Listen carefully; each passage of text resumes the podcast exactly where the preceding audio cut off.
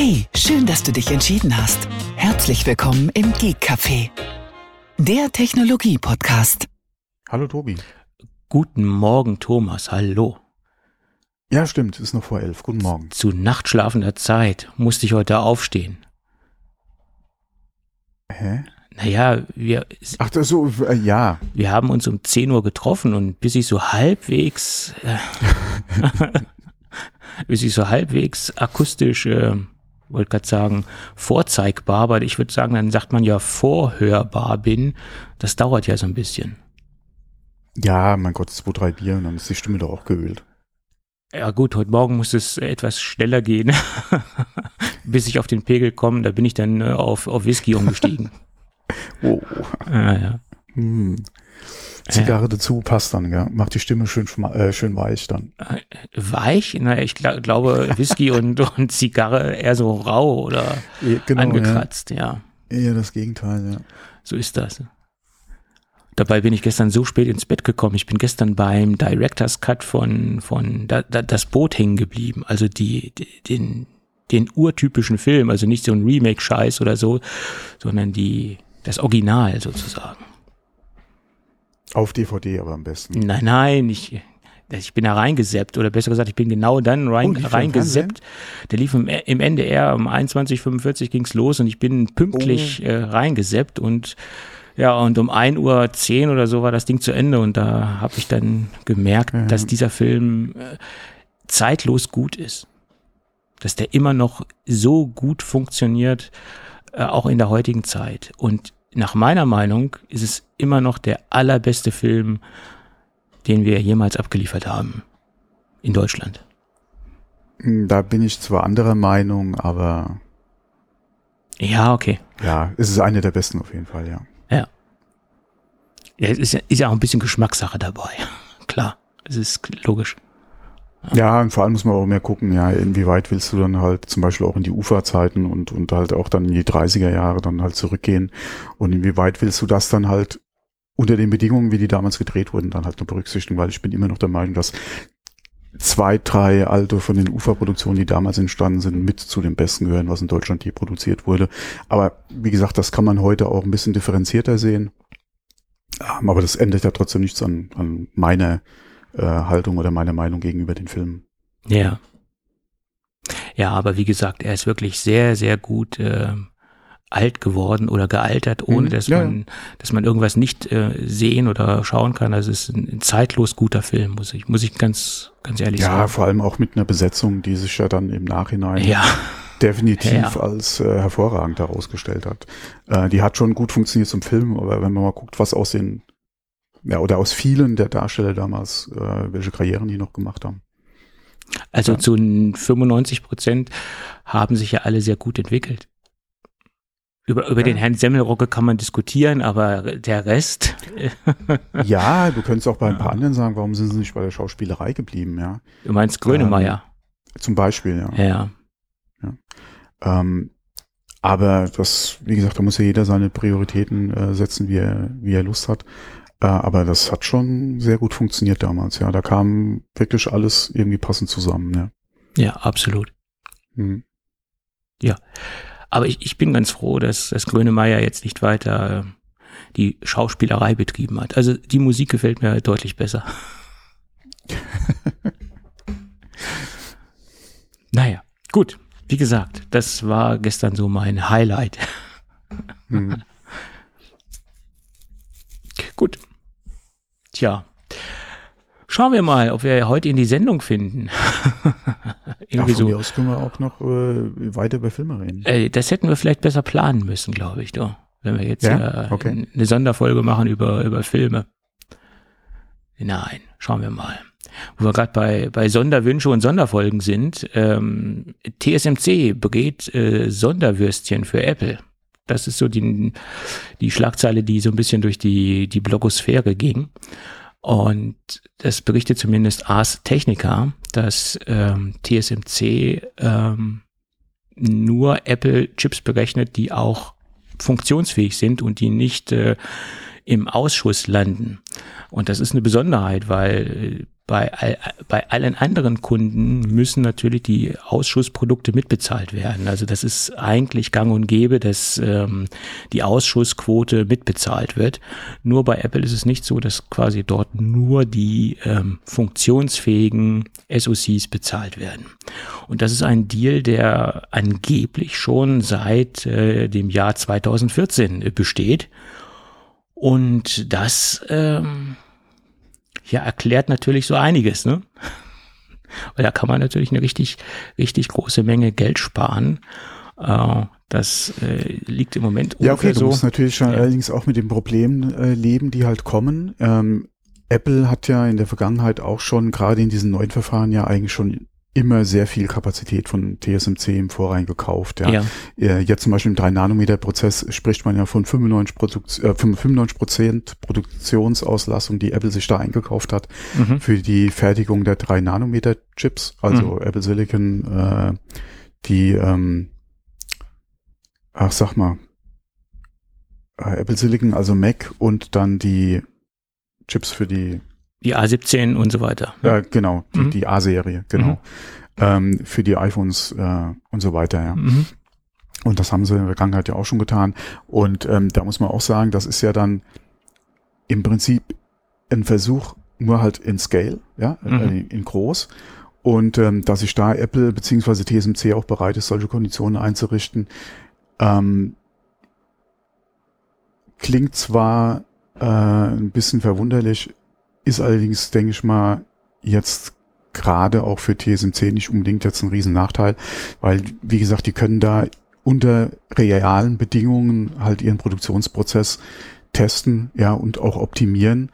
Ähm, und äh, wenn man mal überlegt, wir hatten ja vor ein paar Wochen schon mal drüber gesprochen, da hieß es ja, die haben hier einen Ausschuss von, von ungefähr 45 Prozent. Ja, mittlerweile kursieren ja so Zahlen um die 30 Prozent. Ja, da genau. ist ja schon ein bisschen an Arbeit gelaufen. Mhm. Aber das ist ja immer noch sehr viel. Also ein Drittel der Chips, die halt nicht perfekt da hinten rausfallen, ist schon sehr viel. Ja. Und das wird sich ja die kommenden Monate noch verbessern. Ja, und das ist ein Prozess, in dem TSMC live, ja, an Apple-Produkten halt arbeitet.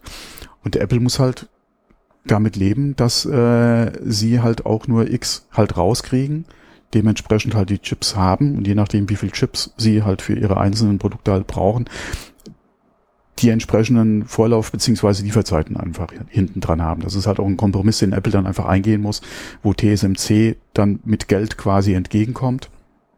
Ähm, und ich hatte auch einen Bericht gelesen, wo ganz klar drin steht, ja, sobald der Prozess eingespielt ist, ja, und da quasi kleinen ganzen Kinderkrankheiten, die halt auch gerade bei so einer äh, Produktion in der Größenordnung dann stattfinden. Ja, die Testläufe vorher mal außen vor gelassen, die halt jetzt unter realen Bedingungen halt auftauchen, sobald diese Kinderkranken ausgemerzt sind ähm, und du quasi ja für Apple zum Beispiel weiterhin nur diese Stückzahlen produzieren müsstest, mhm. aber mit wesentlich weniger Ausschuss werden ja auch wieder Produktionskapazitäten bei dir frei.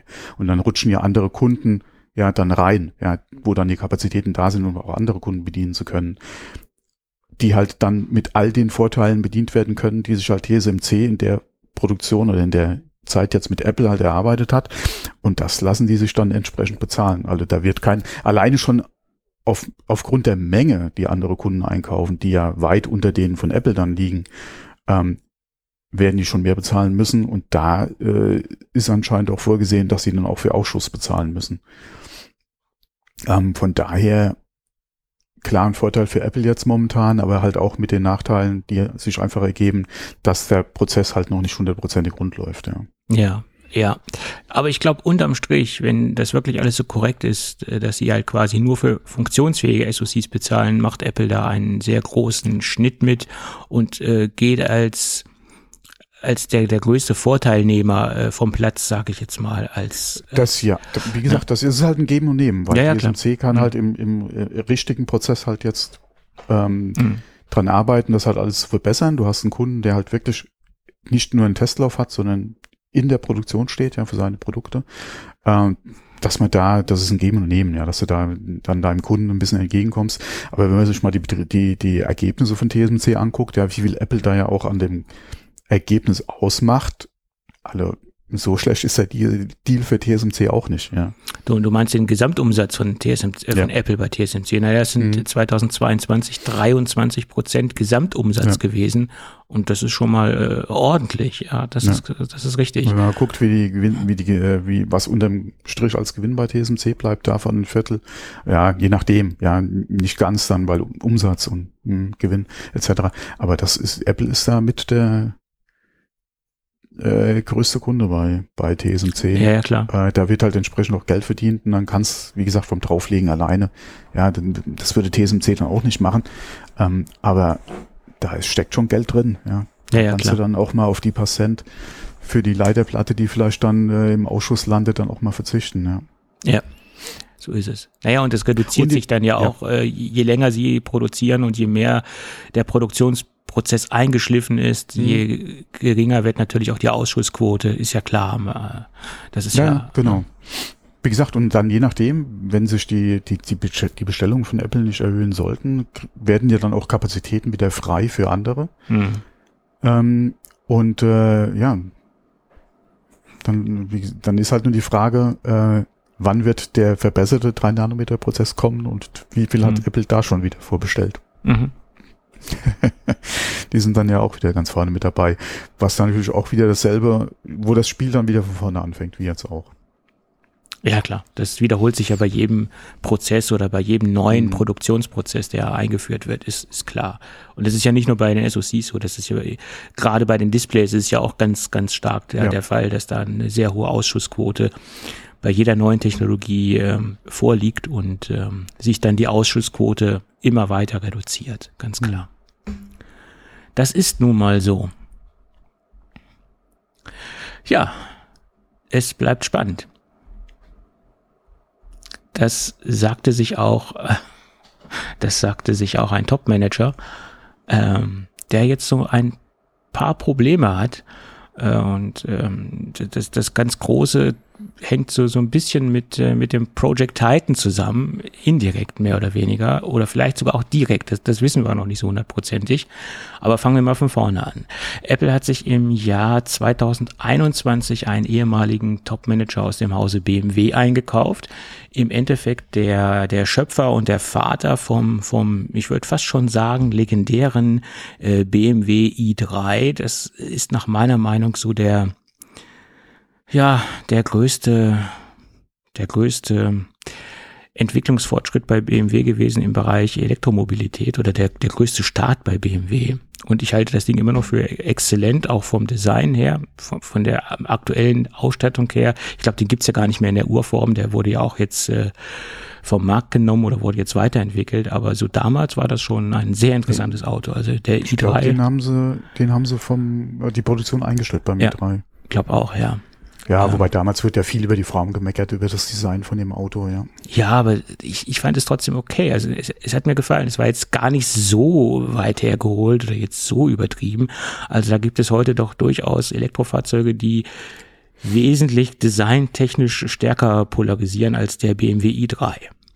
Aber okay. Ja, vor allem mussten wir mal gucken, das war jetzt wirklich nichts irgendwie Weltfremdes oder oder Ja. äh, an, an äh, am, am Nutzen oder an der Nutzbarkeit auch äh, irgendwie vorbei designtes Auto. Das war ja im Prinzip sehr ähnlich wie, oder von der Form her wie ein A3 damals oder äh, okay, Ja. den gibt's ja auch schon länger nicht mehr. Nee. Äh, oder den ähm, die, die ursprüngliche A-Klasse. Ja, das Äh, war ja ja. alles so ungefähr so ein bisschen diese Designrichtung. Mm, Und ähm, klar, es war halt jetzt kein typischer BMW für die Zeit damals. Und das war, glaube ich, der größte Knackpunkt, einfach was jetzt die Kritik am Design betroffen hat, ähm, dass man da halt erwartet hat, dass BMW äh, halt, wie gesagt, einen typischen BMW baut und nicht sowas. Ähm, sie hätten müssen, denke ich, mal mehr am Ball bleiben sollen beim i3 und sich nicht so vom, vom, vom Markt ja, oder, oder von, von dem Gerät beeinflussen lassen sollen. mm, Weil wenn man mal guckt mit dem i8, der damals kam, mm, hatten sie ja im Prinzip das, was ja eigentlich immer gefordert wurde, hatten sie ja am Start natürlich ein bisschen übertrieben wieder, weil das war das andere Ende ja, Ja. vom Spektrum. auch äh, preislich und äh, ja. Ja, ja. Und das war ja dann wieder hier äh, nicht so alltagstauglich, sage ich jetzt einfach mal. Ja. Und ähm, Ja, ich, also meiner Meinung nach fehlt heute äh, im Prinzip sowas wie der E3. Ähm, hätte man den konsequent weiterentwickelt, wäre, denke ich mal, heute definitiv äh, wesentlich mehr drin gewesen. Aber naja, was willst du machen? Ne? Es fehlen vernünftige Kleinfahrzeuge im Elektrobereich, die auch bezahlbar sind. Das ist das, was im von Moment deutschen fehlt. Herstellern. Von, ja, von deutschen Herstellern. Von deutschen ja. Herstellern, ja. So ist es. Ich meine, Mhm. VW hat was angekündigt, aber das soll ja auch erst 25 oder so kommen. Das ist preislich Mhm. äh, einigermaßen attraktiv, aber 25, das ist, ist noch lange hin. Ja, da, da, wer weiß, wo da die Chinesen sind. Ne? Also die sind ja jetzt schon weit vor, vor, Also voraus. sind die auf jeden Fall schon mit, gerade in dem Bereich, mit einigen Fahrzeugen bei uns auf dem Markt, ja. So Momentan kommen ja aus der Ecke äh, auch viel Hochpreisiges, ähm, beziehungsweise halt äh, äh, so was deutsche Preisgestaltung betrifft, so das untere des Hochpreisigen, es. kommt ja momentan auch wieder halt mit Ex, mit riesen Akkus, ja, und, und äh, lange Reichweite und, und alles drin im Fahrzeug und so weiter. Da ist ja einiges im Kommen jetzt aktuell. Ähm, aber das ist ja im Prinzip auch nicht das, was wir eigentlich bräuchten, ja. Wie du schon gesagt hast, ja, so ein bezahlbarer klein, mh, vielleicht so im Übergang zur Mittelklasse, was jetzt nicht gerade SUV ist, sondern wie gesagt, äh, sehr gut halt ähm, zum täglichen äh, 15, 20 Kilometer Pendeln auf die Arbeit halt äh, geeignet ist. Und da wird jetzt der ein oder andere wieder schreien, ja, hm, ich fahre doch aber 50 oder 80 Kilometer. Ja, das ist ja aber nicht das, was im Schnitt gefahren wird, ja. Wenn man sich wirklich mal die, die Pendlerkilometer anguckt, ja, das sind ja keine 100 Kilometer am Tag. Das im Schnitt ist es ja we wesentlich weniger, was am Tag gefahren wird, ja. Und dafür brauchen wir eigentlich die Fahrzeuge. Dass du dann ausnahmsweise, ja, zum Urlaub oder für deinen Anwendungsfall das halt nicht die Lösung ist, okay. Das bestreitet ja keiner. Aber für, sagen, ist es mehr, aber sagen wir mal für drei Viertel, ja, für 75 Prozent der Fälle, ja, dafür brauchst du halt diese Autos, ja, und die haben wir einfach nicht. Weder preislich noch von der Größe her, ja, haben wir alles nicht.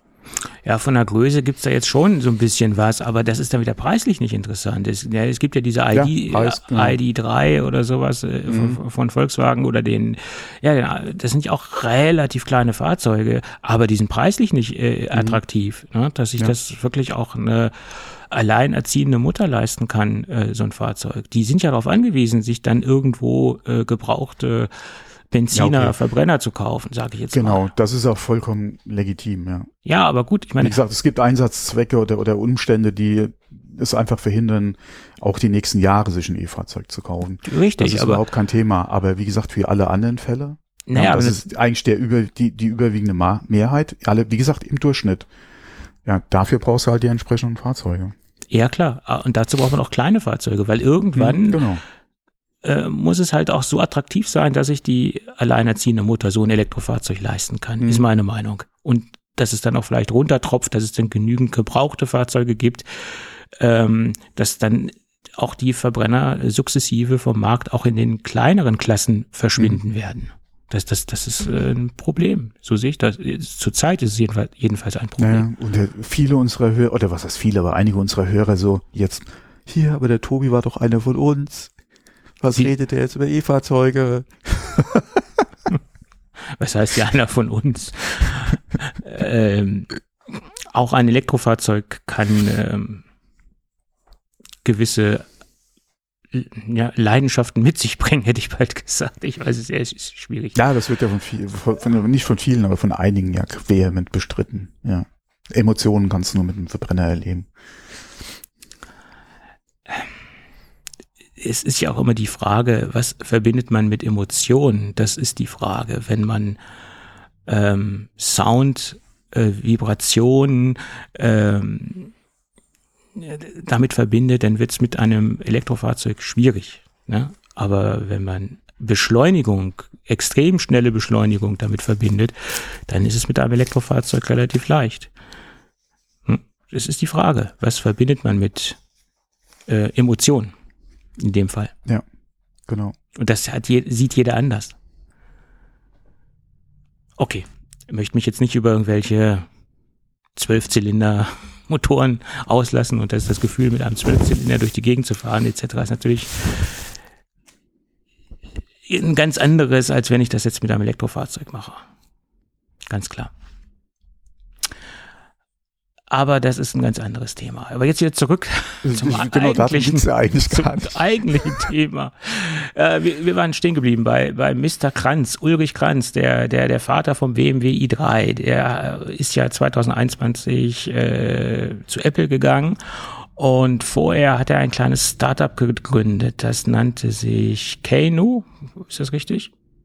Ja, bis, bis zum Frühjahr zwei, bis zum Frühjahr 2021, nee, er war bei Kanu, Doppel-O hinten, ich glaube, das wird so ausgesprochen, ein kleines Start-up, äh, so klein ist es gar nicht, also schon einigermaßen großes äh, Unternehmen gewesen, auch am Anfang.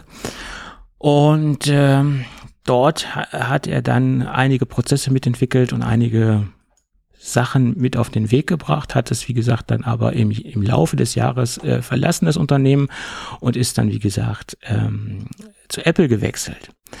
Und jetzt hat die amerikanische Börsenaufsicht äh, das Ganze untersucht. Das Untersuchungsprogramm lief schon ein wenig länger natürlich und hat ihn, ähm, tja, mehr oder weniger eine Strafe auferlegt, die jetzt gar nicht so, so gering ist und für ihn äh, doch, ähm, denke ich, so einiges mit sich bringt.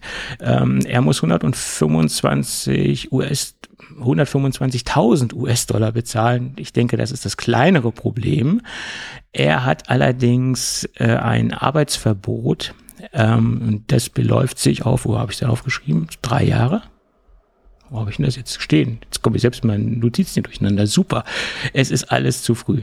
Er hat jedenfalls ein, ein äh, ein Arbeitsverbot, dass er auf eine gewisse Zeit, ich glaube, es waren drei oder zwei Jahre, nicht in einer gehobenen Position. Ich lese hier drei Jahre. Äh, drei Jahre, dann habe ich das richtig in Erinnerung, dass er drei Jahre lang nicht in einer gehobenen Position arbeiten darf. Und die Frage ist, die ist bis jetzt auch noch nicht geklärt nach meiner Meinung und da konnte ich auch noch nichts herauslesen. Das konnte auch noch nicht der Artikel in der Wirtschaftswoche beantworten, ob sich das auch auf die Position bei Apple bezieht. Das ist jetzt die Frage, äh, ob er da den Posten wechseln muss oder sagen wir mal offiziell den Posten wechseln muss. Ich wollte, äh, ja. Er kann ja auch notfalls auf dem Papier als Hausmeister angestellt sein und intern was ganz anderes machen. Ich meine, wer will es überprüfen? Sagen wir es mal so. Ja, also deswegen, alle Jobverbote in einer gehobenen Position, äh, also das erschließt sich mir nicht ganz, weil wie du es schon angesprochen hast, selbst wenn er irgendwie nur, äh, also jetzt keine Managementposition hätte, sondern einfach nur als in Anführungszeichen gewöhnlicher Mitarbeiter angestellt wäre, kann er trotzdem sein Wissen, was er mitbringt und für das er ja eigentlich geholt wurde, ja trotzdem einbringen. Interessanter, wenn er es ja gewesen wäre, oder wäre es gewesen, hätte er generell ein Arbeitsverbot bekommen, ja, für drei Jahre. Mhm. Oder aber ein Arbeitsverbot in der Branche, zum Beispiel, mhm. für drei Jahre. Ja. Das wäre ein anderes Ding gewesen, okay, aber mein Gott, was interessiert mich denn ein Verbot, ja, in, in einer gehobenen Position, wenn ich trotzdem in der Branche arbeiten kann und mein Wissen nach wie vor genauso einbringen kann wie vorher auch, ja. Ja, und da, ist natürlich ja die Frage, wie definiert man gehobene Position? Ab wann ist es eine gehobene Position etc.? Also das, das müsste ja auch ja. genauer mhm. definiert werden. Ne? Also das ist ja auch wieder so eine sehr schwammige Aussage. Ne? Also, ja. Ist, äh, naja, äh, und ich meine, die, Sache ist ja auch die, äh, die, die wir vielleicht gar nicht angeführt haben. Es ging dabei um Umsatzprognosen bei der Firma Kanu, die er herausgegeben hat. Und die Umsatzprognosen, die waren so ein wenig getuned, sagen wir es mal so. Also er hat da etwas ähm, größere Prognosen abgegeben, höhere Prognosen abgegeben, ähm, die eigentlich unrealistisch waren. Und aufgrund dessen hat er halt von der amerikanischen Börsenaufsicht ähm, diese Strafe auferlegt bekommen. Das ist, wie Aber gesagt. Macht kann, nee, heißt das Kanu oder Kanu? Das kann ja, ich dir nicht sagen. Machen die eigentlich irgendwas anderes als dieses Fahrzeug für die NASA? Äh, ich glaube, die machen noch ein paar äh, Sachen als oder, oder sind die mehr so Plattformen beziehungsweise Entwicklungsdienstleister beziehungsweise Patentgeber oder sowas in die Richtung? Weil ich glaube, ein richtig eigenes Produkt haben die doch bis auf dieses eine Fahrzeug, was, was da die NASA irgendwie gekauft hat, nicht im Einsatz. Ich glaube, die machen Plattformentwicklung und, und sind ah, okay. Zulieferer mhm. für, für andere Ah, okay. Äh, okay. Elektromobilitätsanbieter, mhm. sagen wir es mal so. Sie waren ja auch als mhm. ähm, als Partner für das Project Titan äh, lange Zeit in der Gerüchteküche unterwegs, hat sich dann aber irgendwie erledigt. Ja, dann, dann hat sich Apple gedacht, wir kaufen einfach oder wir holen uns einfach den, den Manager an Bord und brauchen nicht äh, dann äh, mit, mit Canoe zusammenarbeiten, ja. Oder die teuer bezahlen, ja, wenn wir uns das Know-how so holen können. ja. Aber vom, vom, vom, was ist denn heute Morgen los? Mann, From, from, from. von Herrn, äh, von Herrn Kranz hat man sonst auch nicht so viel gehört, abgesehen jetzt von dieser Nachricht halt. Ja, okay, generell um Titan ist es ja sehr, Genau. sehr ruhig geworden. Ja. Ja. Von daher mal abwarten, was da überhaupt äh, Gerüchte, alle was man so die Gerüchte die letzten Jahre immer wieder gehört hat, was sich da jetzt überhaupt wirklich dann bewahrheitet beziehungsweise manifestiert. Die Frage, die sich mir halt noch stellt, ist, wenn er wirklich da aktiv an so einem Betrug, ja, äh, oder an so einer Täuschung teilgenommen hat, inwieweit hat das Einfluss auf generell auf seine Beschäftigung bei Apple jetzt? Mhm. Das wäre halt die Frage. Oder würde er dann eventuell freigestellt beziehungsweise ziehen gelassen? Ja. Das ist dafür, ehrlich, ich habe das äh, die ganze Zeit gar nicht verfolgt beziehungsweise mitbekommen, sondern das war jetzt das Erste, was ich gehört und gelesen hatte dazu. Ähm, von daher kann ich es schlecht beurteilen, inwieweit er da wirklich involviert war, äh, die treibende Kraft war etc. Ähm, beziehungsweise was jetzt genau in dem Urteil steht. Ja, und, aber würde ich als Arbeitgeber so jemanden beschäftigen wollen, ist ja auch die Frage. Ähm, ja, darüber kann man natürlich streiten, aber äh, ich, ich weiß nicht, ob jetzt, äh, ob das jetzt diese Umsatzprognosen, die man da abgibt, ähm, Ja, ja, ob das Mhm. jetzt wirklich Absicht war oder ob sie sich nicht wirklich äh, verspek- spekuliert haben. Ne? Und ob ja okay, es gibt ja ein, ein Urteil, wie gesagt, Ja. das Verbot und, und die Strafe, die er ja, zahlen muss. natürlich Also gibt es ein irgendwo Urteil. war ja was. Ja, klar. Aber Hm. wie gesagt, ich bin jetzt nicht so tief im Thema drin, um zu wissen, wie halt da sein, ja, klar. sein Tun meine, dabei war, ja, inwieweit das dann. Umsatzprognosen können natürlich auch versehentlich falsch abgegeben werden, weil man sich selbst verspekuliert hat oder selbst falsch eingeschätzt hat. Ich meine, gut, die werden natürlich tiefergreifende Informationen haben und das wird schon alles seine Richtigkeit haben, nehme ich mal an. Äh, sonst wäre jetzt diese Strafe äh, nicht zustande gekommen. Aber na, keine Ahnung. Hm. Die Geldstrafe ist ja auch nicht besonders hoch, in Anführungsstrichen. Also die, die ist ja recht gering. Also das größere Problem sehe ich ja in dieser diesen CEO-Bann oder wie man es auch nennen mag. Also das ist natürlich dann das größere Problem. Ne? Hm. Obwohl man das auch leicht umgehen kann. Naja. Gut. Ja, dann lass uns doch mal in die aktuelle Gerüchteküche einsteigen. Es, es ist echt so ein bisschen Sommerloch-Thema. Äh, Sommerloch-Thema. Sommerloch, haben jetzt sag schon ich mal. monatelang Sommerloch. Äh, ja, ja. Das ganze Jahr ist ein Sommerloch, hätte ich bald gesagt. Nee, Mhm. Quatsch. Ähm, ja, im Moment wird spekuliert, äh, ob jetzt am 13. oder am 12. September das Apple-Event stattfinden soll oder wird. Ja, Klassischer. ja. Ah, Oh, das ist am 13. Ah, vielleicht doch eher am 12. Es könnte aber trotzdem der 13. sein. Mark, Mark Gurman sagt ja, es ist der 13., ein paar andere sagen, es ist der 12. Ich bin ja mehr so auf der Seite der vom 12., weil ehrlicherweise macht es Apple meistens am Dienstag, Mhm. weil man dann den Rest der Woche noch für die Berichterstattung Zeit hat oder besser gesagt, die, die, die Presse hat dann noch sehr viel Zeit, die ganze Woche mit, mit Berichterstattungen äh, voll zu knallen, sage ich jetzt mal. Und ja, klassischerweise ist es ja meistens am Dienstag. Aber mein Gott, ob es jetzt der Dienstag ist oder der Mittwoch, es ist ja auch vollkommen egal. Ähm, es wird irgendwann in dem Zeitraum stattfinden. Es gibt ja auch Urlaubssperren bei der Telekom und bei anderen Anbietern Ja, aber wofür? für den großen Andrang. für Ja, den großen das Gerät steht ja zu dem Tag noch nicht im Laden. ja, das verstehe ich auch nicht. Und vor allem, der, der, also ich habe äh, hier in einigen ähm, Also wie gesagt, man kann, es ist ja alles Spekulation momentan. Ist es wirklich der 12.9.? Es könnte theoretisch auch die Woche drauf erst sein. Ja. Aber gehen wir mal vom 12. und 13. aus, dann wäre ja so erfahrungsgemäß der Vor- Vorverkaufsstart in Staaten so um den 15. rum Ja. und der offizielle Verkaufsstart dann im Laden, egal ob jetzt Apple oder Telekom oder wer auch immer, ja, so um den 22. rum. Und da dann zum 13. oder in der Woche zum 13. eine Urlaubssperre für die Mitarbeiter, das ergibt für mich nicht so viel Sinn jetzt. Ja. Ja, so sehe ich das auch. Oder was natürlich sein könnte, ist, dass du um die Zeit sagst, okay, wer bis jetzt noch keinen Urlaub hatte, beziehungsweise äh, beantragt und genehmigt hat, hat halt Pech, ja, der muss halt warten, bis die Zeit rum ist. Okay, ja, würde wieder Sinn machen. Äh, aber eine Urlaubssperre speziell ab dem Zeitpunkt, okay, okay, hm, okay. Was natürlich sein könnte, eine Urlaubssperre für die Leute, die natürlich dann an der Front stehen und entsprechend vorher geschult werden müssen. Weil es sind ja wirklich nur, oder es ist im Prinzip ja kn knapp nur eine Woche Zeit, die da hast, da irgendwie Schulungen noch einzurichten, etc.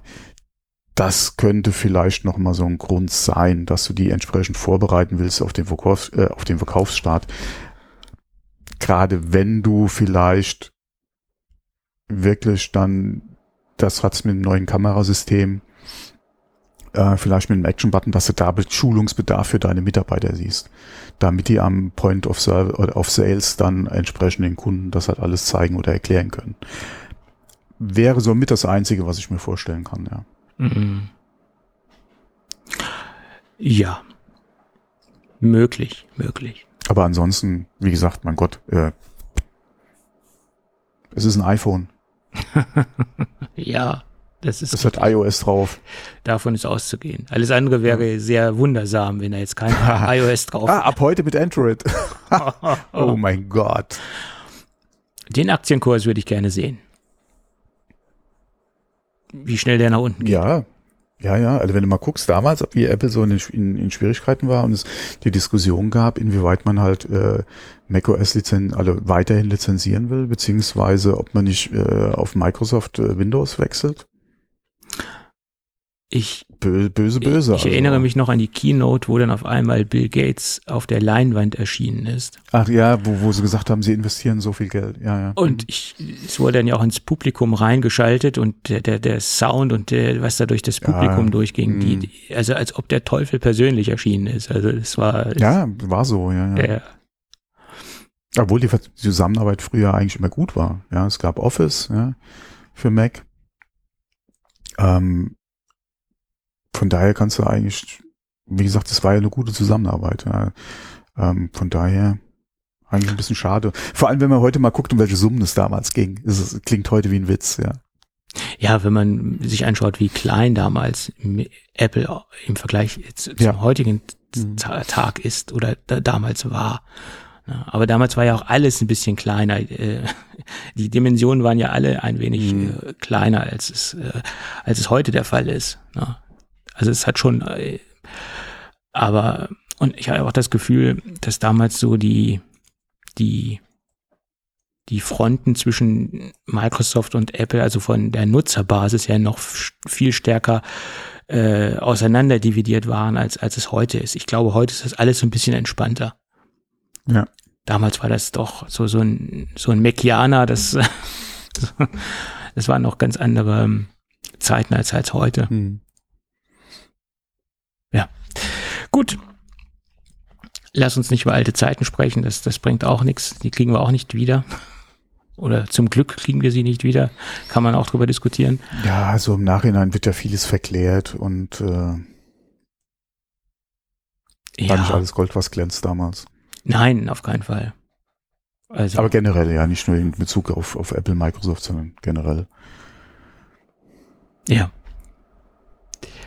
Gut, dann lass uns doch nochmal die letzten Gerüchte zum iPhone 15 zusammentragen. Ähm, tja, da gab es so viele Kleinigkeiten, die jetzt nicht unbedingt ver verwunderlich sind. Es sind jetzt Bilder aufgetaucht von den USB-C-Anschlusseinheiten, also von den USB-C-Buchsen, also die, äh, von den von den Bauteilen, die dort unten drin stecken. Ja gut, ich meine, äh, mittlerweile geht, glaube ich, jeder davon aus, dass das Ding USB-C bekommen wird. Also das denke ich, ist, ist schon gesetzt. Ja, und wie so, ein, wie so eine USB-Buchse aus, äh, C-Buchse aussieht, wissen wir auch. Ja. Äh, ja, Das ist jetzt nichts Gravierendes und das ist auch keine Überraschung. Das sieht aus wie ein normaler Anschluss. Da ist jetzt nichts äh, Neuartiges dran. Und äh, an den Anschlüssen kann man ja auch leider nicht sehen, ob es jetzt USB-C ist oder ob es jetzt Thunderbolt mhm. 4 ist äh, mhm. von der Datenübertragung. Ja. Allerdings munkelt man ja immer noch, dass die Pro-Modelle Thunderbolt oder zumindest eine höhere Datenübertragung bekommen sollen als die Nicht-Pro-Modelle. Ähm, wäre natürlich schön, wenn alle Geräte die gleiche Datenübertragung bekommen würden. Okay. Wäre allerdings auch wieder ein Pluspunkt für die Pro-Serie und für eine vielleicht so, dass für einige Kunden vielleicht so der, das letzte Quäntchen, sich dann halt für die Pro-Modelle zu entscheiden. Gerade im Hinblick des, äh, darauf, dass ja auch zwei Terabyte-Modelle kommen sollen, angeblich, zumindest im Pro-Bereich. Und wenn man da jetzt sehr viel Videomaterial drauf hat und äh, das Ding quasi voll hat, datenübertragungstechnisch über Thunderbolt das auf den Rechner zu ziehen. Also das ist, äh, Einzige, was ich mir da vorstellen könnte, ist, wenn wirklich die Pros vielleicht Thunderbolt hätten und ja. die iPhones nicht. Also die nicht die normalen, ja. es nicht hätten. Ja. Aber weil die, die EU-Wettbewerbsseite hat nämlich schon gesagt, sollte es sein, dass die USB-Übertragungsgeschwindigkeiten bei beiden Modellen unterschiedlich wären, ja, würden sie prüfen, inwieweit sie da halt dagegen vorgehen würden. Mhm. Ähm, und wie gesagt, ich fände es ja sowieso schon ein Witz, ja, wenn du da Unterschiede machen wolltest, was USB betrifft. Weil entweder es ist drin oder es ist nicht drin, ja. Und der USB-Standard sieht halt nun mal die Geschwindigkeiten vor. wenn da, warum solltest du unterschiedliche USB-Standards in die iPhone-Modelle einbauen? Ja. Ähm, wenn, dann kämen sie mit den beiden und da halt, wie gesagt, die Geschwindigkeiten unterschiedlich machen, würde gar keinen Sinn ergeben. Ähm, und äh, von daher könnte ich mir das auch nicht vorstellen. Aber wie gesagt, die Unterscheidung mit Thunderbolt, klar, warum nicht? Kann man ja. machen, ja. Ja. Ja, ich meine, ich glaube, dass dann durchaus ein Kundenkreis existiert, der diese Thunderbolt-Schnittstelle benötigt oder zumindest äh, diese Technik ähm, äh, auch benutzen würde gerade jetzt die Leute, die das als, als Kamera benutzen und damit Videoaufnahmen machen und große Datenmengen ähm, generieren, ich denke, da, ist, da ist ein, ein Kreis von Kunden, äh, die das durchaus zu schätzen wissen, das Ganze. Weil äh, so zwei Terabyte ja, mit Airdrop ja. übertragen, das kann funktionieren, muss aber nicht funktionieren. Ja, okay, das ist noch, Airdrop äh, ist ja noch was anderes, aber du kannst ja dann nach wie vor auch ja dein Telefon per USB anschließen ähm, beziehungsweise aktuell bei Lightning. Ja, aber das ähm, dauert natürlich dann, wenn du so eine geringe Datenübertragung Ja, aber hast. für mich als Privat, als, als Privat. Ja, ich sag ja, Nutzer, Leute, die damit Filme machen und äh, die, die das Filme auch. Naja, aber das dauert. Aber wo, die, ja, aber wo stellt sich mir, der nicht sein Geld damit verdienen muss, die Frage, ob die jetzt, äh, ob die Daten jetzt ein paar Sekunden schneller übertragen werden oder nicht. Naja, es ist schon bei der bei dem jetzigen äh, Übertragungsstandard also, also, also, es sind nicht nur Sekunden. Profi, einem, einem Profi, der hier damit äh, eventuell sein B-Roll oder, oder von mir aus auch A-Roll äh, filmt, klar. Das ist äh, wie, ähm, äh, für den macht es auch Sinn, sich jedes Jahr äh, ähm, den Rechner zu wechseln und äh, da mit der neuen Prozessorgeneration zu gehen, weil da ein paar Sekunden schneller gerendert wird.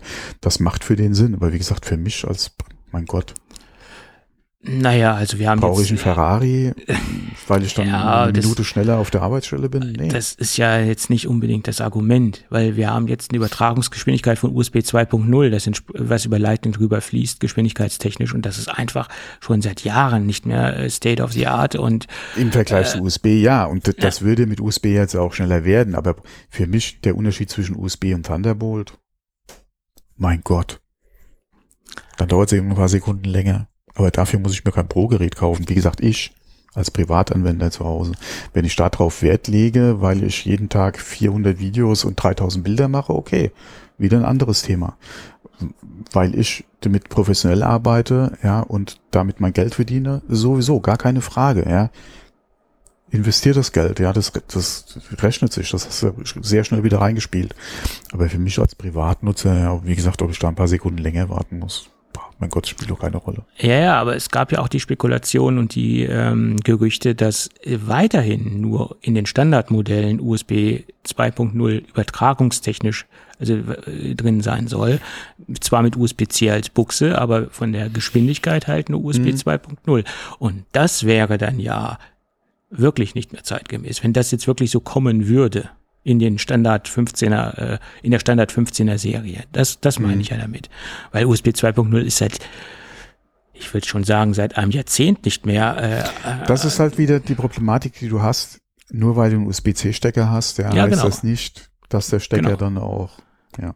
So, und das wäre echt dramatisch, wenn das wirklich kommen würde, äh, wenn da wirklich nur eine USB 2.0 Datenübertragungsgeschwindigkeit. Das muss man halt abwarten, ja. drinstecken würde. Ja. Spart man wirklich so viel Cents, ja, dass man über die Summe dann so viel Geld sparen kann? Ich glaube es ja eh nicht, ja. Das, das glaube ich auch absolut nicht. Also ich, ich glaube, Apple würde sich damit eher äh, ins Bein schießen, als sie da in irgendeiner Weise finanzielle Vorteile mhm. einfahren mhm. würden. Weil das kann nicht sein, dass das äh, ein so großer finanzieller Vorteil für Apple wäre. Das glaube ich nicht. Kann ich mir nicht vorstellen. Gut, ähm, es sind aber auch wiederum die obligatorischen Case-Bilder aufgetaucht und die mhm. Case-Bilder zeigen dann, ja, den Action-Button. Also mittlerweile halte ich den Action-Button in der Pro-Serie für gesetzt. In, in der Standardreihe soll er ja nicht kommen. Ist ja auch klar, es muss ja auch Differenzierungspunkte geben und das wäre dann wieder ein weiterer Differenzierungspunkt. Aber nach wie vor ist ja auch der größte Differenzierungspunkt, dass ja die, nur die Pro-Serie den A17-Chip bekommen soll und die Standardserie dann halt nur den A16er, also dass sie da ja auch nochmal wirklich einen großen Punkt Unterschied haben. Und gerade dieses Jahr, wo jetzt der 17er, der A17 ja auf diese drei Nanometer ähm, Produktionsbreite basieren soll, wird es wahrscheinlich nochmal einen, einen großen Sprung geben, was den SoC beanlangt. Allein auch schon aus der Möglichkeit heraus, mit drei Nanometer wesentlich äh, stromsparender unterwegs sein zu können. Das äh, hm. denke ich, wird nochmal ein großer Schritt sein. Hoffe ich zumindest. Das haben ja auch einige andere äh, Kollegen prognostiziert, äh, was das Ding können soll und äh, was da abgehen soll. Jetzt ganz Neues rausgekommen, dass das Ding ja ähm, einen extra GPU-Kern haben soll. Und das soll dann das Ganze nochmal so ein bisschen speedtechnisch nach vorne bringen. Bin ich gespannt. Da ist halt mir die Frage, was dann das wieder an Akku frisst. Das ist die Frage, ja. Ähm, dann gab es Gerüchte, dass das Ding 8 Gigabyte 8 Gigabyte Arbeitsspeicher anstatt 16 Gigabyte Arbeitsspeicher haben soll. Das hat sich aber irgendwie wieder so ein bisschen gelegt, das 16? Gerücht. Habe ich mich eben verhört? Äh, 6 Gigabyte ist ja die aktuelle Version und 8 GB. Ja, okay, dann habe ich mich verhört eben. Okay. 16, das ist dann, da bist du in der Android-Welt zu Hause. Die sind ja in diesen hohen Arbeitsspeicherwelten unterwegs. Da ist es ja teilweise keine Seltenheit, dass Geräte 12 GB Arbeitsspeicher haben, aber nützt ja trotzdem nichts, wenn das Betriebssystem äh, nicht optimiert ja, oder der Prozessor halt angepasst ist. Ja. Genau. Ähm, aber das hat sich ja wieder so ein bisschen gelegt, das Gerücht. Ähm, man ist ja wieder zurückgegangen und sagt, nein, diese 8 Gigabyte, das wird es doch nicht geben. Es wird bei 6, 6 Gigabyte bleiben. Keine Ahnung. Also da gibt es ja eine gemischte Gerüchtesituation. Viele sagen, 8 Gigabyte gibt es nicht. Ein Punkt, der mir persönlich ähm, viel mehr gefällt, ist, dass die Displayränder zumindest in der Pro-Serie bis zu 30 Prozent oder genau 30 Prozent kleiner werden sollen im Gegensatz zu den Vorgängermodellen. Und das bedeutet, wir haben einen Displayrahmen oder einen Displayrand von 1,5 Millimeter. Und nach wie vor bin ich ja der Meinung, dass das eines der größten Dinge ist, die man im Alltag äh, im, im Gebrauch halt merkt, wenn du in einen, einen extrem kleinen Displayrand hast. Das ist das, was man, denke ich, jeden Tag merkt und ich denke auch als, als Vorteil jeden Tag in der Hand sieht oder als angenehm empfindet, wenn man wirklich so einen kleinen, extremen, dünnen Displayrand hat. Das ist äh, meine Meinung. Natürlich ist es auch was, wo man sich dann auch dran gewöhnt und es dann alltäglich ist.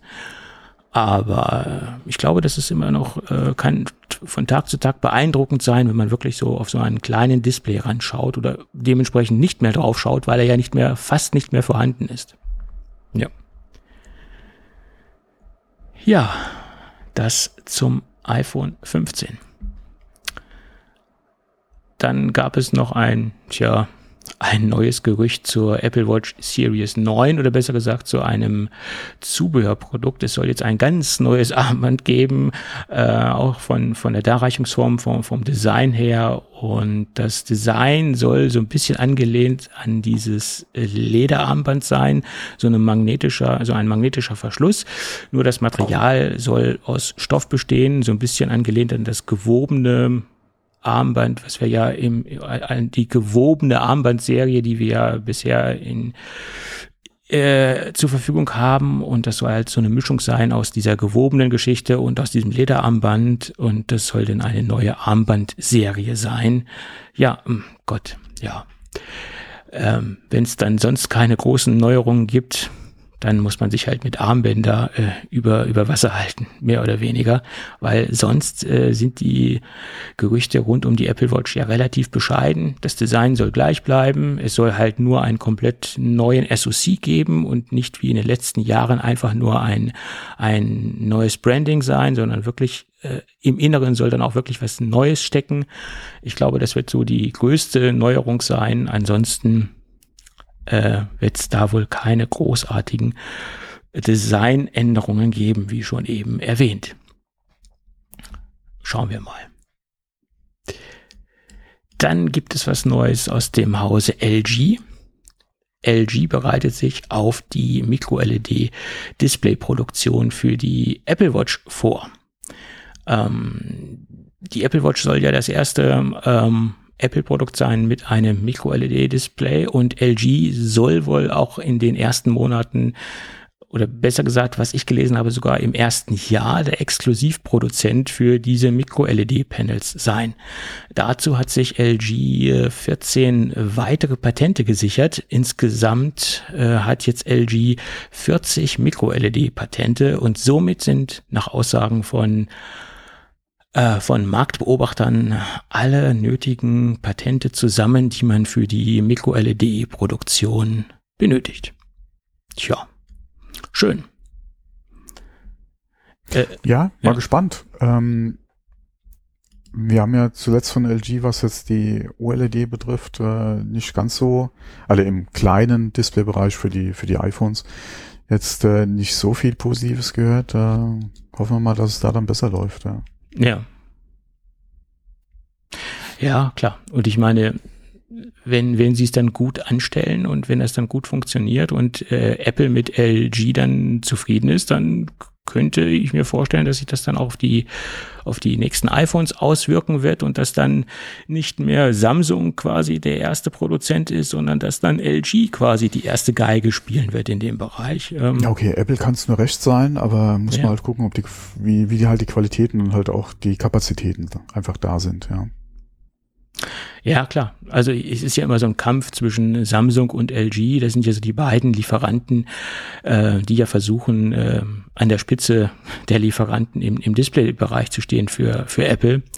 Und ich könnte mir halt vorstellen, dass das als auch ein, ähm, ein, ein Image-Projekt ist, als erster diese Micro-LEDs für die Apple Watch zu liefern oder quasi der Hauptlieferant für diese diese LEDs zu sein oder diese äh, Mikro-LED-Panels zu sein.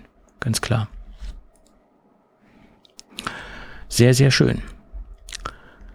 Äh, ja. Dann soll aber noch zwei Jahre dauern, äh, laut dem Bericht, äh, bis das dann in die Apple Watch hineinkommt, das Ganze. Also bis zu zwei Jahre. Ja, das klingt immer so lang, ne? Ja. Und ruckzuck ist Weihnachten. Das sag, das sag ich ja immer, ruckzuck ist Weihnachten. Ja. ja, ja, so ist es. Dann gibt es so zwei kleine Neuigkeiten äh, rund um die Apple Vision. Die erste Neuigkeit ist, dass angeblich die MagSafe das MagSafe Battery Pack umbenannt werden soll. Äh, das kann man zumindest äh, einer tvOS 17 Beta entnehmen, weil da findet der Begriff das erste Mal statt oder da ist der Begriff das erste Mal aufgetaucht. Da gibt es Referenzen dazu. Und das Ganze soll dann ähm, Magic Battery heißen. Tja, mein Gott. Was ist denn bitte Magic an diesem Battery Pack? Es ist ein ein Akku-Pack, der mit einer Kordel, mit einer, äh, mit einem Kabel, was Nylon um, umwoben ist, mit der Brille verbunden ist. Also ich sehe da keine, keine Magic oder keine Magie Also drin. genau, keine Magic, okay. Keine gut, gut, Magic, gut. nein, nein. Mhm. Nee, also wenn das jetzt ähm, wireless wäre, das wäre Magic. Aber wollte ich das dann am Körper tragen? E eben. Mhm. Also, keine Ahnung. Ich, ich, ich meine, es kann auch sein, dass es einfach nur äh, äh, ein Arbeitstitel ist, der da drin steht, aber ich meine, ja, keine Ahnung. Ich weiß es nicht. Keine. Also mit dem Begriff Magic in Bezug auf dieses Battery Pack wäre ich vorsichtig. Das sehe ich genauso. Das würde zu solchen ähm, Erwartungen führen. Erwartungen nicht, aber das würde dem Wettbewerb äh, ein paar sehr lustige Wortspiele äh, oder, oder äh, ähm, ja, ermöglichen auf jeden Fall. Magic Johnson fällt mir gerade ein, ja. Okay. Ist doch so. Ja. Ja. ja, vielleicht haben sie ja auch Queen am Start für die als Musik für für den für die äh, für die Werbung dann. Mhm.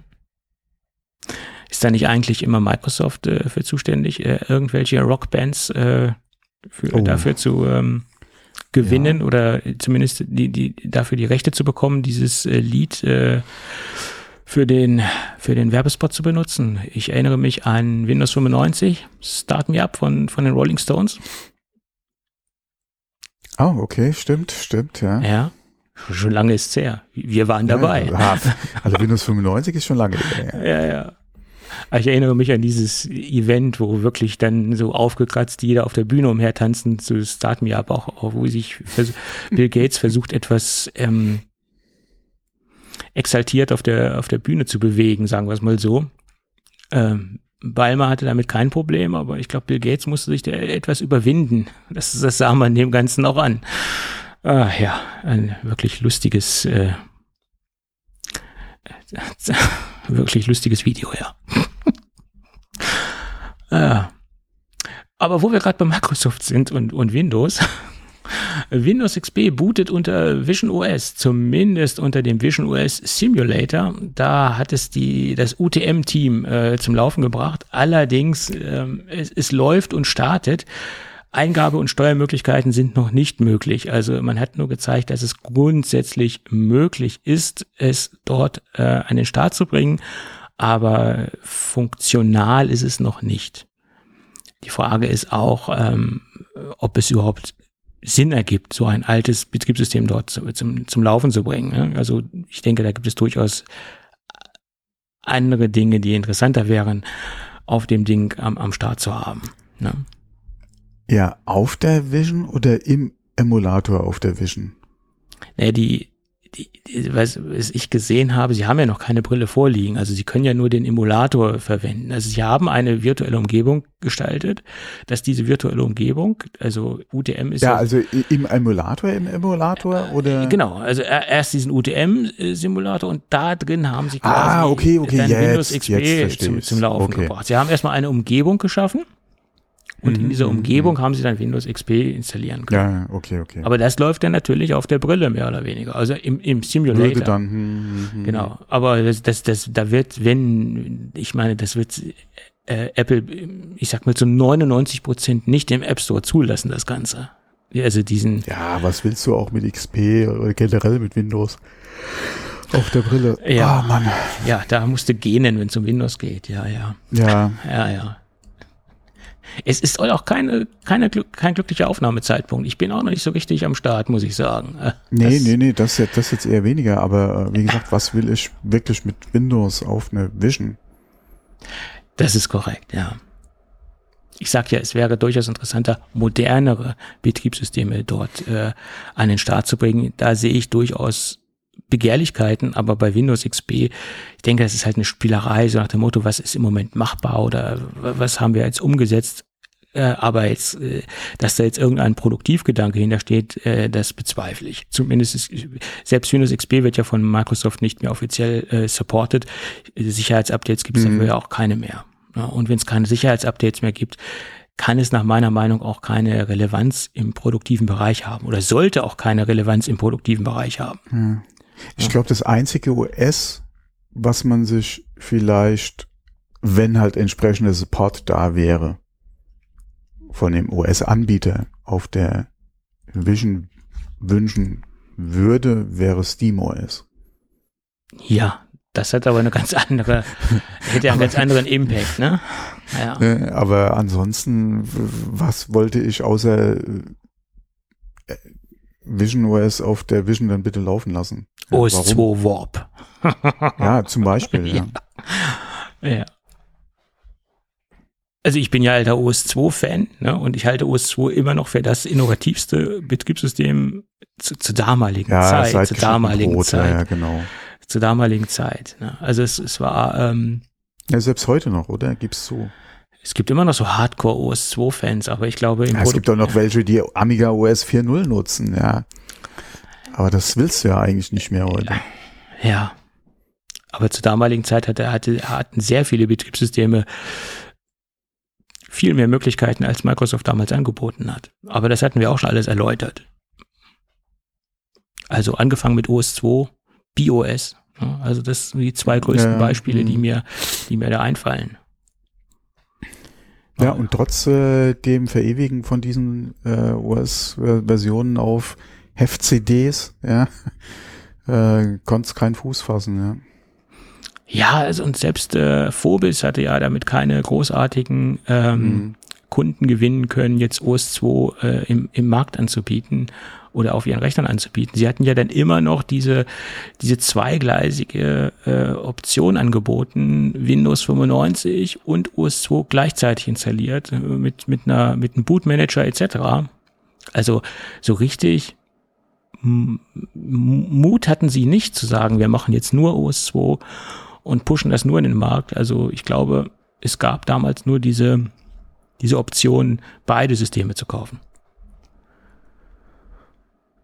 Also das ist jedenfalls äh, in meiner Erinnerung. Man, man möge mich korrigieren, wenn es anders war. naja. Egal, lang, lang ist's her. Ja. So, dann gibt es ein paar Neuigkeiten zum Thema M3. Und ehrlicherweise so ein paar Informationen, die ich so ganz schwer einordnen kann äh, und so ein bisschen Bauchschmerzen damit habe. Ähm, die erste Information ist, dass der äh, neue Mac Mini mit den M3 wohl irgendwo aufgetaucht ist. Und man geht halt davon aus, dass es ein Mac Mini ist. Ähm, er ist mit der Bezeichnung 15 15.2 aufgetaucht äh, in einigen Testprotokollen. Und das spricht äh, laut Aussage von Mark Gurman sehr, sehr stark dafür, dass es ein Mac Mini ist. Die zweite Aussage war, dass das Ding angeblich noch im Oktober kommen soll. Und das glaube ich nicht. Also, dass wir dieses Jahr noch einen Mac Mini sehen, glaube ich nicht. Weil du hast das ja auch wunderbar ergänzt im Dokument. Der Mac Mini mit M2, der kam dieses Jahr im Januar. Und ich kann mir nicht vorstellen, dass wir. Ja, die Frage ist halt, wann kommen die, äh, oder wann käme der M3? Naja, gut, dass jetzt vielleicht ein äh, MacBook Pro 13 Zoll oder ein iMac mit M3 kommt. Das kann ja alles möglich sein. Die wären ja, ja. auch vom Update-Zyklus schon, schon dran. Also zumindest der iMac, der ist ja schon lange überfällig. Ja, äh, ja dem würde ich natürlich ein M3 wirklich zugestehen, aber ein Mac Mini, der im Januar erst auf den Markt gekommen ist mit M2-Chip, da das die, Ding. Die Frage ist halt, wann kommt der M3 und was werden die ersten Geräte sein mit dem M3? Wenn, wenn man mal guckt, ja, ähm, ursprünglich sollte da gerüchteweise das MacBook, Pro, äh, MacBook Air 15 soll ja auch früher kommen, kam jetzt erst, der ist für ein M3-Update eigentlich auch wieder ein bisschen früh dran. Wolltest du nur das 13er updaten, das 15er würde auf dem M2 bleiben, würde meiner Meinung nach auch nicht viel Sinn machen. Ähm, du bringst den iMac mit dem M3, okay, hast du den geupdatet, aber ja, wolltest du dann wirklich mit dem MacBook Pros anfangen, die auf M3? Naja, zum Ja, die, also da hat er ja gesagt, die kommen erst nächstes Jahr. Also die M3 ja, die Frage Pro ist halt wirklich, wann kommt der M3? Weil wenn wir mal gucken, der M2 kam ja im MacBook Air und MacBook Pro Mitte 22. Und dann kam ja im Januar drauf erst der Mini. Und wenn man jetzt sagt, okay, so ein halbes Jahr zwischen M3 Release und Mini Update wäre vielleicht in Zukunft so die, die, die Gangart von Apple, Ja, dann wäre halt die Frage, wann kommen die ersten Geräte mit M3? Und Mhm. vor allem welche, weil wie gesagt, MacBook Air 15 Zoll hatten wir jetzt eben auch erst und angeblich verkauft sich das ja auch nicht so dolle oder nicht so erwartet oder wie von Apple erwartet. ja. Ähm, und deswegen würdest du da jetzt schon wieder ein M3-Update machen? Dann könntest du allerdings auch ein Mini updaten. Theoretisch ja. Theoretisch ja. Also, Die Frage ist halt, wie viel Chips fallen denn momentan von dem M3 dann wirklich auch vom Band? Weil wir haben ja heute alle am Anfang ja drüber gesprochen, ja. dass wir momentan mit einer Ausschussquote von 30 Prozent ungefähr liegen bei dem 3-Nanometer-Prozess. In dem Prozess werden ja auch die neuen iPhone-Chips produziert, also die A-Serie. Ja. Ähm, von daher ist ja die Frage, wie teilst du das auf? Wie viele Chips brauchst du wann? Ja, jetzt im September brauchen wir auf jeden Fall die Chips für die iPhones. Hm. Wann willst du auf die M, also auf die Apple Silicon? Oder wie viel kannst du da parallel dann machen? Wann fängst du mit der mit Silicon-Produktion an in dem Prozess? Wann willst du die ersten Geräte haben? Welche Geräte willst du updaten? Das sind halt alles Fragen, ja, und ich würde momentan sagen, wir brauchen erstmal die iPhone-Chips, Das wird auch die Priorität Um bei Apple Schutz- sein, auf jeden Fall. um da auf die Klar. Stückzahlen zu kommen. Ja. Ja. Also wann kommt der M3? Ja. Also ich, ich weiß nicht, wenn sie jetzt wirklich, nehmen wir jetzt mal rein hypothetisch an, äh, der M3 kommt jetzt im Mac Mini im Oktober, ob sie sich da so äh, gegenüber ihren Kunden einen Gefallen mit tun, die Update-Zyklen so kurzfristig hintereinander äh, zu haben, das äh, weiß ich. Also wenn ich jetzt mir gerade einen Mac Mini gekauft hätte im Januar und jetzt schon der Nachfolger kommt, der M3, also so ganz äh, amused wäre ich darüber nicht, über diese ganze Situation. Äh, ja, ähm, vor allem sind wir ja momentan, also wenn man mal von diesem Jahresrhythmus ausgeht, ja ein bisschen hinten dran, was den Zeitplan betrifft. Ja, klar. Ähm, und die Frage ist halt, wird's halt wirklich dieses Jahr noch was mit dem M3? Wenn es, wie gesagt, zum Ende des Jahres noch erste M3-Geräte geben sollte, glaube ich nicht, dass es der Mini ist. Mhm. Ich denke, man würde eher auf die MacBook Pros gehen und die updaten mit den ersten Chips, um da was zu haben, als den M3, äh, als äh, den Mac Mini auf M3 zu bringen. Nee, das dann Ähm. dem, bei den MacBook Pros müsste es ja dann erstmal den M2 Pro, äh, den M3 Pro geben und den M3 Max, weil die fangen ja gar nicht erst, äh, Stimmt, stimmt. Ja, das war ja das 13er. Stimmt. genau, das 13er Jahr. Also ich glaube, als, Also könnt, mü- müsstest du eigentlich die MacBook Airs updaten, das MacBook Pro 13 Zoll. Also das, das Den- einfachste wäre doch, sie fangen beim iMac, iMac 24 Zoll an, weil das ist das Ja, aber allerälteste der Gerät. verkauft doch nicht die Stückzahlen. Äh, Das nicht. Aber das könnte natürlich jetzt auch ganz Okay, du gut. bräuchst auch nicht so viel M3. Ja, ich meine, das, wenn sie jetzt anfangen würden, äh, das im Oktober zu machen und sie würden mit dem iMac anfangen, würde das ganz gut in die Verfügbarkeit passen. Höchste Priorität äh, iPhone-Chip-Produktion, A17. Und wenn sie dann noch einen iMac 24 Zoll bringen würden, obwohl ein Rechner ein bisschen wenig ist, ne? weil Ja, wenn, eigentlich würden sich halt die MacBook Airs anbieten, ja. Aber da hast du jetzt erst das 15er gehabt. Ja, das, das, das 13er ist jetzt auch noch nicht so alt. Also das 13er M2. Ja. Und also diese ganze Chip-Geschichte, das ist, finde ich, durch diese ganzen ähm, verschiedenen Generationen, also nicht Generationen, sondern Leistungsklassen, M, M2, M2 Pro, M2 Max und so weiter, und dadurch, dass dann die nächste Generation immer erst mit dem kleineren anfängt und dadurch, dass es dann Mhm. zeitversetzt die nächste Geschwindigkeitsstufe gibt, gibt es ganz komische Konstellationen. Jetzt stellen wir uns nur mal vor, der Mac Mini kommt jetzt mit dem M3-Chip, dann hast du einen Mac Mini in der Standardversion mit M3, hast dann aber zeitgleich noch einen Mac Mini mit M2 Pro im Sortiment.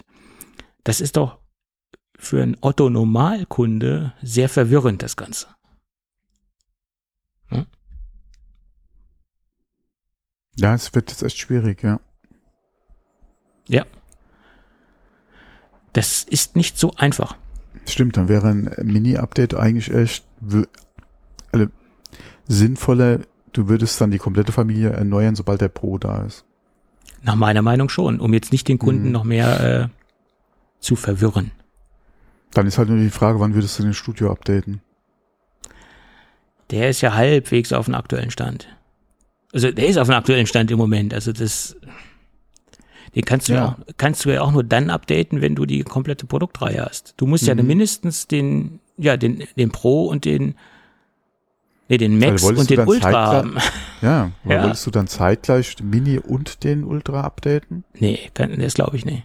Ich glaube, der Mini kann erst dann, äh, der Ultra kann erst dann abgedatet werden, wenn auch die MacBook Pros abgedatet werden. Und das wird frühestens, das wird frühestens im Sommer irgendwann, Scheiße. im nächsten ja, Jahr das wird dann wahrscheinlich Mitte 2024. weil ja. du brauchst ja dann den M3 Ultra. Weil der Mac Mini hat ja den, äh, der Mac Studio, Moment, der Mac Studio hätte ja dann den M3 Ultra. Max Mhm. und Ultra. Max in der Standardversion und Ultra in der ja, High-End-Version. wobei Pro und Max könnten gleichzeitig kommen. Und dann könnten sie ja dann auch gleich wieder den, den Mac Pro updaten, weil der hat ja auch einen. den Studio, ja, du kannst den Studio Max und Ultra eigentlich erst updaten, wenn der Ultra da ist. Genau. Und du weißt nicht, wann der Ultra kommt. Ich nehme an Ende, könnte mit Ende dem Pro nächsten kommen. Jahres. Ja, aber der, wie gesagt, der Max könnte ja mit dem Pro kommen. Ja. Du kannst aber dann die MacBook Pros im Prinzip erst updaten, wenn halt Pro und Max verfügbar Genau. sind. Mhm. Müsstest dann, wie gesagt, beim Studio warten, bis der Ultra da ist. Also wäre der Mini wahrscheinlich ja eh wieder mit dem Update dran vor dem Studio. Ja, klar. Davon ist auszugehen. Genau, und die MacBook Pros ja im Prinzip, ja, außer du wolltest halt wirklich unterschiedlich die Updates machen, was ich allerdings ein bisschen schwierig finde. Das finde ich genauso schwierig. Also das 13 Zoll, wenn sie dran festhalten würden, das könnten sie updaten, weil das hat ja nur den Standardprozessor drinne. Sie könnten auch die iPads Du, updaten. ne, du, du, kann, du kannst auch hier Beispiel? wieder diesen, dieses, dieses iPad-Update Ja. rausschieben, ja, Das und hat ja kannst dann, wie gesagt, 13 und 15 gleichzeitig updaten. Dann ärgert sich vielleicht der ein oder andere Kunde, weil er zum 15er jetzt erst gegriffen hat. ja. Aber dann müsstest du halt in den Apple, äh, in den Apple, in den Apfel einfach reinbeißen. Und ich denke mal, das könnte man schon machen. ich würde mich schwarz ärgern, wenn ich mir jetzt gerade einen 15 Zoll Ja, gekauft hätte. Ja, wie gesagt, der eine oder andere würde sich, wie du schon gesagt hast, schwarz ärgern. Aber wenn die Gerüchte wirklich stimmen, dass sich das Gerät nicht so dolle verkauft hat bis jetzt, wäre das meiner Meinung nach das kleinere Übel. Ja. Und vor allem, du wärst dann direkt auf einem Schritt wieder. Weil das 13er jetzt auf eine M3 machen und das 15er erst später macht für mich auch keinen Sinn. Eigentlich nicht. Ja, Du müsstest, also meiner Meinung nach müsstest du beide gleichzeitig updaten. sehe ich genauso. Und dann ist halt die Frage, willst du das dann machen, sobald der M3 da ist? Oder machst du das dann doch erst später, um noch ein bisschen mehr Abstand halt zum 15er zu bringen? Und wie, wie gesagt, wir wissen ja auch nicht, wie die Kapazitäten sind, ja, wie die Prioritäten bei Apple sind. Wollte man allerdings dann als erstes, als einziges und dann auch erstes Gerät den iMac updaten? Hm, weiß ich jetzt auch nicht. Ich würde auch zu gern mal die Verkaufszahlen von dem Ding wissen. Von dem iMac. Ja. Ja. Ich glaube, die können nicht so hoch sein. Weil sonst, Würde ich erwarten, ja, aber dann heißt es ja auch immer wieder, das MacBook Pro 13 Zoll verkauft sich wie blöd, ja. Ja gut, da- das, das behandeln sie auch wesentlich besser als den iMac 24 Zoll. Von den, Ja, das hat ja immerhin schon M2 drin. Der, der iMac ist ja immer noch auf M1 unterwegs. Also den iMac lassen sie wirklich an der langen Hand, am langen Arm verhungern. Das, das ist Hm. kein gutes Zeichen für das Produkt oder für die Produktkategorie. Also zum jetzigen Zeitpunkt ist es absolut Mhm. kein gutes Zeichen. Ja. Ich, ich glaube, Apple hat sich da auch ein anderes erhofft mit, mit dem Ding. Ja. Keine Ahnung. Oder er wird trotzdem so gut ge verkauft, ge gekauft, äh, auch trotz, dass er nur ein M1 hat. Keine Ahnung. Aber spätestens zu dem Zeitpunkt, wo der Mac Mini den M2 bekommen hat, ich glaube, da hat es dann beim iMac nochmal so einen richtigen Knick nach unten gegeben. Solange der Mac Mini und der iMac noch so auf einem Stand war, in dieser kleinsten Schiene quasi, wo man einsteigen kann bei Apple. Das ist ja letztendlich im Desktop-Bereich der Mac Mini und der iMac. Und solange die noch technologisch auf einem Stand waren, ich glaube, da war das alles noch sehr ausgeglichen. Aber wo der Mac Mini dann den M2 bekommen hat, ich glaube, da ist der iMac noch mal so nach unten gegangen. Das kann ich, könnte ich mir sehr gut vorstellen. Naja, es bleibt spannend. So. Kommen wir zu meiner Lieblingskategorie. Rhetorische Hardware rhetorisch, Retro-Hardware, rhetorisch ist was anderes, Retro-Hardware, Vintage-Hardware von Apple äh, zu überhöhten Preisen. Warum fehlt ja, jetzt gerade? Überhöht. Angebot Nachfrage. Das ist wohl wahr. Ähm, äh, überhöhte Speisen zu, nee, überteuerte, nee, wie heißt der Satz von den Prinzen? Äh, man sollte nicht zitieren, was man nicht zusammenbekommt. Hm. Das auch. Teure Speisen zu überhöhten Preisen sind zurückzuweisen. So war der Satz. Jetzt kriege ich es zusammen. Mein ah, Gott. Okay. Ja, ja. Waren das die Prinzen? Das waren die Prinzen, ja, ja. Gut. Ähm, ja, ein iPod, ein original verschweißter iPod. Also ein, ein Classic iPod der allerersten Generation wurde jetzt. Ja, der iPod Classic oder der, der original erste iPod? Der original erste iPod. Also die erste Serie, Weil die rausgekommen der, ist. Der Classic ist ja wieder was anderes. Der Classic kam ja relativ, da kam er etwas später raus, ne? Ja, ja. Das war der erste. Also die erste Serie. Weil der Classic war ja das auch wieder mit dem Alu-Gehäuse, der basierte ja auf dem Oh, frag mich jetzt. War das, das muss äh, der erste gewesen sein, weil 2001, 2001 wurde ja, okay, er, das ist natürlich schon ein bisschen länger her. Wurde er gekauft. Damals wurde er für 399 US-Dollar gekauft. Die Geschichte dahinter ist, dass irgendein, ich weiß jetzt nicht, wie alt er mittlerweile ist, aber das, das Ding hat er 2001 zu Weihnachten bekommen. Derjenige hat es aber nicht geöffnet und hat es so ins Regal gestellt. Inklusive der der Apple-Tüte inklusive äh, dem Kassenbon etc. Und das Ding ist dann halt diese ganze Zeit mehr oder weniger dort äh, rumgestanden und vergammelt, äh, bis er sich dann dazu entschieden hat, das Ganze an eine Plattform abzugeben. Das ist jetzt auch in der letzten Zeit so, so ein Trend, solche Plattformen, wo man äh, Anteile erwerben kann an, an Retro-Hardware. Ähm, also ja, Aktienanteile in Anführungsstrichen. Das sind dann äh, Anteile, Produktanteile, ähm, Warenanteile, Wertanteile. Wertanteil ist, glaube ich, der, der vernünftigste Begriff dafür. Wertanteile an einem äh, Produkt. Gibt es ja in vielen Kategorien mittlerweile. Also da gibt es zum Beispiel Sammleruhren oder Taschen oder äh, seltene Whisky-Sorten, wo oh, man dann nee, stopp, halt. Stopp, um, um, das, also ich kaufe mir Anteile an Von einem dem Produkt. Produkt, was verkauft werden soll, einen Anteil. Genau. Und bekomme dann im Falle eines Verkaufs in Höhe meiner Anteile einen Anteil am Verkaufs. Genau, die, den, den, die Steigerung. Wow, Freunde. Das ist ein ja, Trend. Mindblown. Das ist ein Trend. Also es gibt ja, ja ganz das vielen. Das ging an mir bisher komplett vorbei. Da gibt es ganz viele Plattformen äh, äh? mittlerweile. Ja? Okay. Äh, äh, seltene Breitling, Rolex. Ich meine, nicht jeder hat das Geld, sich jetzt eine Rolex als Wertanlage zu kaufen oder sich halt eine Whiskyflasche für 10.000 Dollar zu kaufen. Und somit gibt es Plattformen, wo man Anteile an diesen äh, oder Wertanteile an diesen Produkten erwerben kann. Äh, Handtaschen ist jetzt auch ein ganz großer also als Trend. Plattform verdient man da, da doch doppelt, oder? Schle schlecht verdienen Mit dem Verkauf der Anteile, mit dem Verkaufserlös beziehungsweise deiner Beteiligung an der Aktion. Boah, Freund, okay, ja, kann man machen, okay. Ja, und so gibt es auch eine Plattform, wo man, wo man Vintage-Hardware-Anteile erwerben kann. Und in den Staaten ist es ja diese, diese, diese Rally-Plattform, die halt Vintage-Hardware-Anteile äh, anbietet. Und jetzt wurde abgestimmt, weil es gab eine ein Kaufangebot, dass jemand das ganze Ding kaufen möchte. Und man hat dann die Möglichkeit, oder besser gesagt, es gibt dann eine Umfrage an die Leute, die einen Wertanteil haben an dieses Produkt, ob das Ding verkauft werden soll. Und 61,98 äh, äh, der Auktionäre haben gesagt, ja, wir wollen das Ding verkaufen. Und das Ding wurde für 29.000 US-Dollar verkauft. Und die Anteile wurden dann natürlich an die ich sag jetzt mal, Aktionäre ausgeschüttet. Das ist der Hintergrund. Was hat so ein Anteil gekostet? Weiß man das?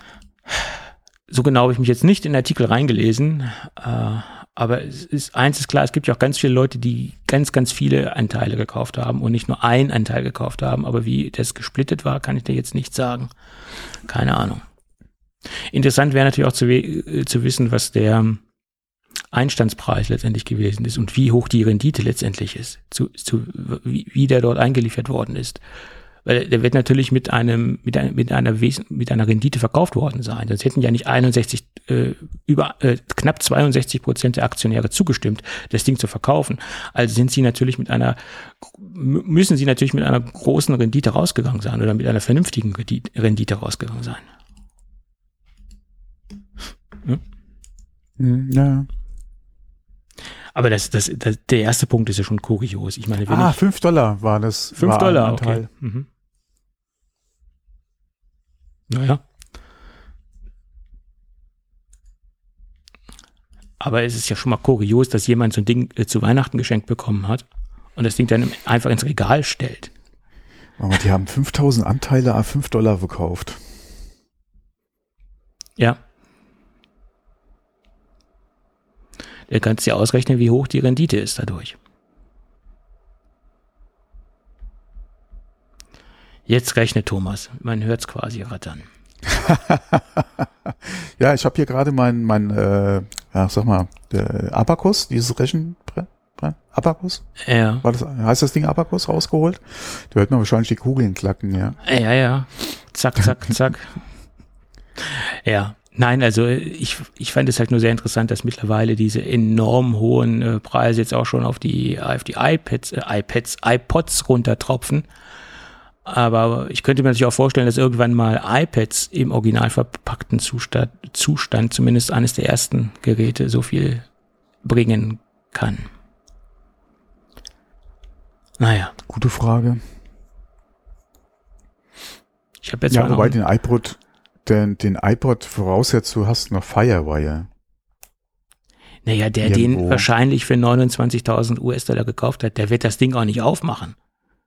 Weil dann hat er ja seinen, den Wert quasi, ich sag mal, auf. Ja, gleich mal fupp, ja. Zumindest auf die Hälfte, mindestens auf die Hälfte reduziert. Ja, wenn nicht mehr sogar, ja. Ja, ich sag ja mindestens. Also so bekloppt wird er wohl nicht sein. Ich wollte gerade sagen, den kannst du wenigstens noch nutzen, aber. Also, da gibt es günstigere Alternativen, um ihn, äh, wenn man das nutzen möchte. Und wenn es unbedingt. Ja, ja, dann würde ich mir auch hier so einen aktuellen, oder was heißt aktuell, aber gibt ja so keine einen letzten 6G mehr. oder so, ja, alle sechste Generation oder so, würde ich mir vielleicht holen. Also ich habe ja 160 Gigabyte. Ich habe ja Folgendes gemacht, wobei ich mir keine große Rendite äh, davon erhoffe, wo es dann, wo es dann feststand, dass es kein iPod mehr geben wird. Da habe ich mir die letzte Generation vom iPod Touch gekauft und habe ihn original verpackt gelassen. War allerdings auch ein Schnäppchenpreis. Der Händler wollte ihn loswerden und ich habe spekulierte oder spekuliere immer noch damit, dass gerade die letzte Generation vielleicht noch ein bisschen was so in 10, 20 Jahren wert sein wird. Ja. Keine Ahnung. Irgendwo noch den äh, ersten iPod Touch Generation äh, irgendwo liegen, allerdings nicht original verpackt. Ja, original verpackt habe ich ja auch nichts mehr liegen, außer halt diesen iPod Touch und äh, ja. Ich habe noch den iPod, äh, diese schwarz-rote U2 Edition hier rumliegen, ja, aber auch nicht original verpackt, alles schon benutzt. Ja, hätte man das damals alles gewusst, was meinst du, was ich ja für, für original verpacktes Zeug rumliegen hätte? ja. Gut, gut. Irgendwo wird noch eine Palette in irgendeinem Lager auftauchen, die original verpackt ist. Ja, aber nur wo? Das ist die Frage. Ja. Und wann? Stell dir mal vor, es taucht irgendwo so eine Palette auf und keiner hat davon einen Plan. Och, Elektroschrott, das entsorgen wir mal. ja. Ja, kann sein. Das wäre bitter. Da ging bestimmt das ein oder andere schon verloren auf diese Art und Weise, ja. Ja, denke ich auch. So ist es. Gut. Aber ich würde sagen, wir sind am Ende der Sendung angelangt. Ja. Und ähm, da wir beide irgendwie heute so ein bisschen träge sind, habe ich das Gefühl, machen wir das Ding für heute dicht. Also zumindest ich bin heute extrem träge. Also ich, ich äh, weiß nicht, das war kein guter Start in den Tag. Hm. Nächstes Mal früher aufstehen. Hilft. Ich bin um 8 Uhr aufgestanden. Und das am Sonntag. Also, Und? das ist schon früh für mich. Der, der Sonntag ist der einzige Tag der Woche, wo ich normalerweise länger schlafe als normal. Ich stehe eigentlich immer gleich auf. Echt? Vielleicht, das, das bewegt sich vielleicht mal so maximal, vielleicht so eine, je nachdem eine Stunde vielleicht mal Länge am Wochenende, aber in der Regel ist es fast immer dieselbe Zeit.